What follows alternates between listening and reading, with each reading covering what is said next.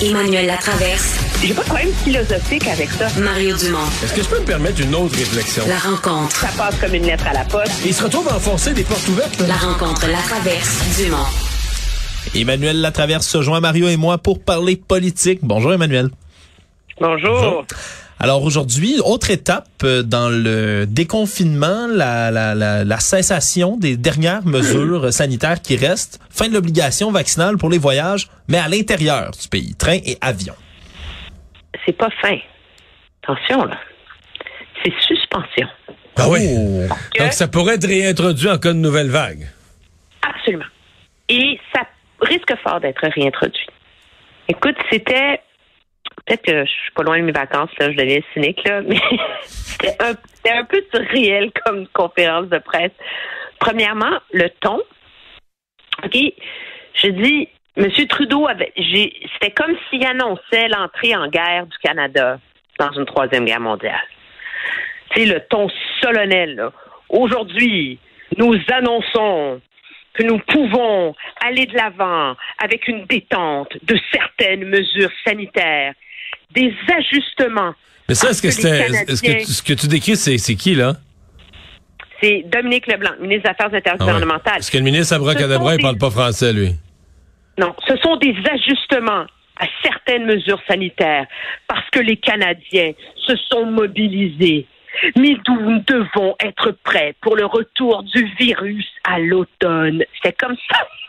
c'est comme, c'est comme si le gouvernement Non, elle- est tellement en train de marcher sur la peinture, sur cette histoire-là d'obligation vaccinale dans les avions.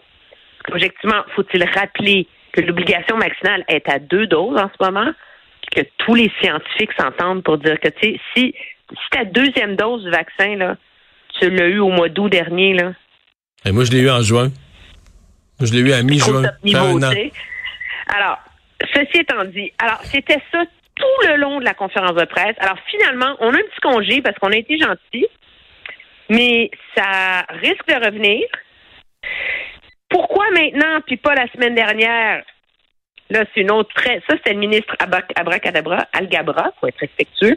On lui, on lui demandait des chiffres. C'est quoi la ligne? Il dit, vous savez, je comprends que vous voulez des mesures quantitatives. Mais la science, des fois, est un enjeu qualitatif. Et c'est sur ces principes-là qu'on s'appuie.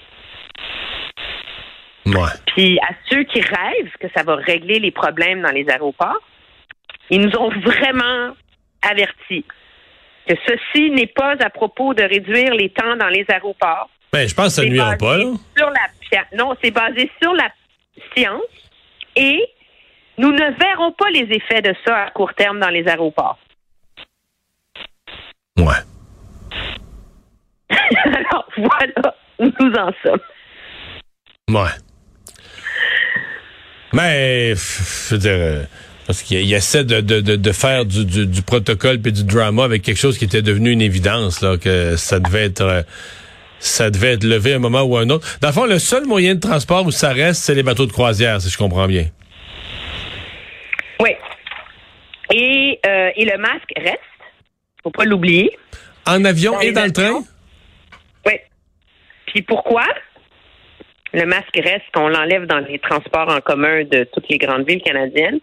Parce que c'est encore la meilleure façon de se protéger dans un environnement fermé. Alors, dans un avion où on évacue l'air à chaque comme 60 secondes, je pense, là, il faut être protégé, mais dans un métro bondé à l'heure de pointe, c'est pas nécessaire.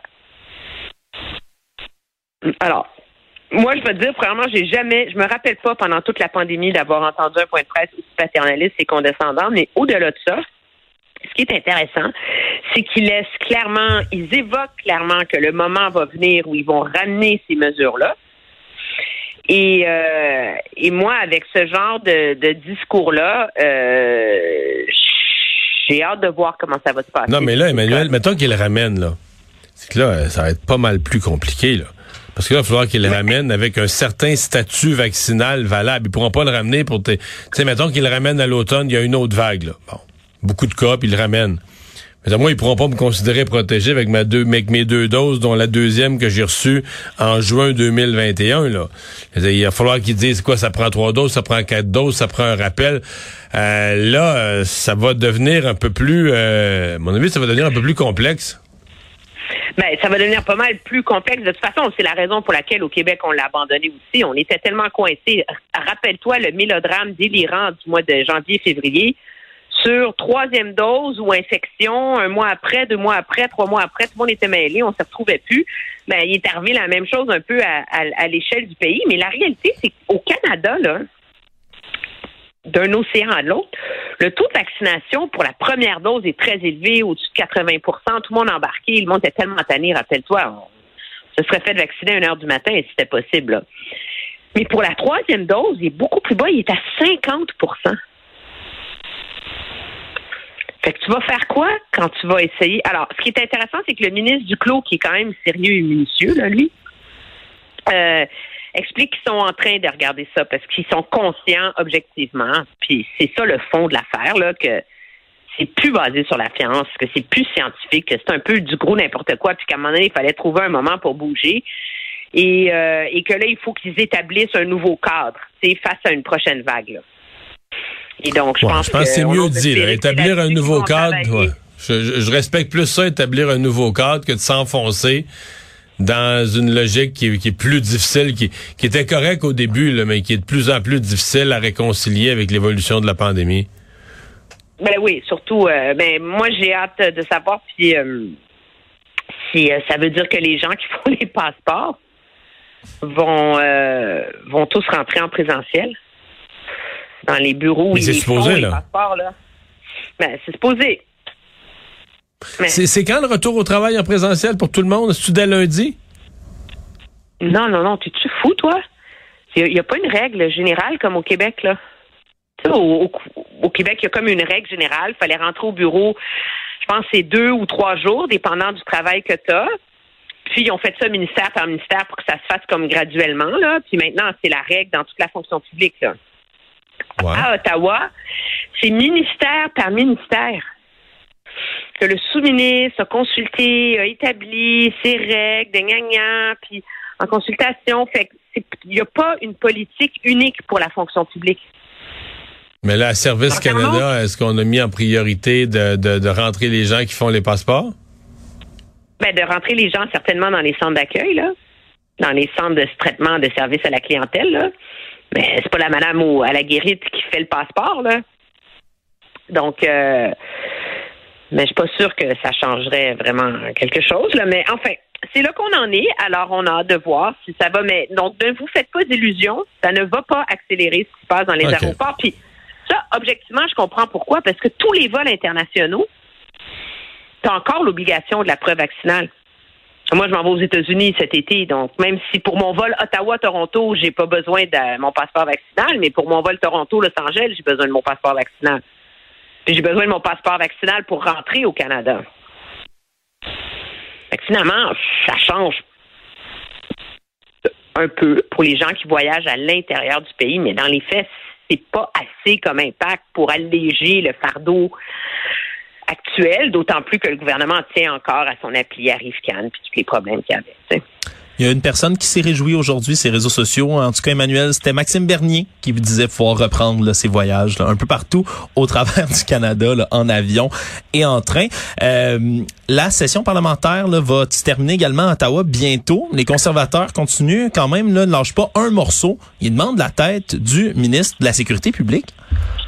Oui, mais sérieux, ils je commence à penser qu'ils ont raison. Là. C'est quand même assez grave ce qui est en train de se passer euh, à, Ottawa.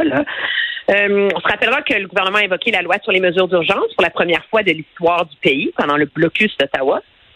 Et ça, ça venait avec l'engagement qu'il y a un comité parlementaire. Il y a une enquête judiciaire aussi qui va être menée par un juge de la Cour d'appel de l'Ontario pour voir si le gouvernement avait raison de le faire, les circonstances. Et donc, dans ce cadre-là, le ministre de la Sécurité publique, Marco Mendicino, répète et répétait ad nauseam que le gouvernement avait invoqué la loi parce que les forces policières avaient demandé qu'on invoque la loi. Le problème, c'est que la commissaire de la GRC est venue témoigner en comité et elle a dit Pas demander moi. Puis le chef par intérim de la police d'Ottawa, il est venu en comité parlementaire, puis il a dit Pas demandé, moi. Puis le Ouais, chef là, de la police. le- de dans, dans le cas de la GRC, je peux, ouais, dans le cas de la GRC, je peux pas parler, mais dans le cas de la police d'Ottawa, il a peut-être pas demandé ça, mais il demandait du renfort de toutes les manières Oui, mais là, imaginables. on parle de demander la loi sur les mesures d'urgence.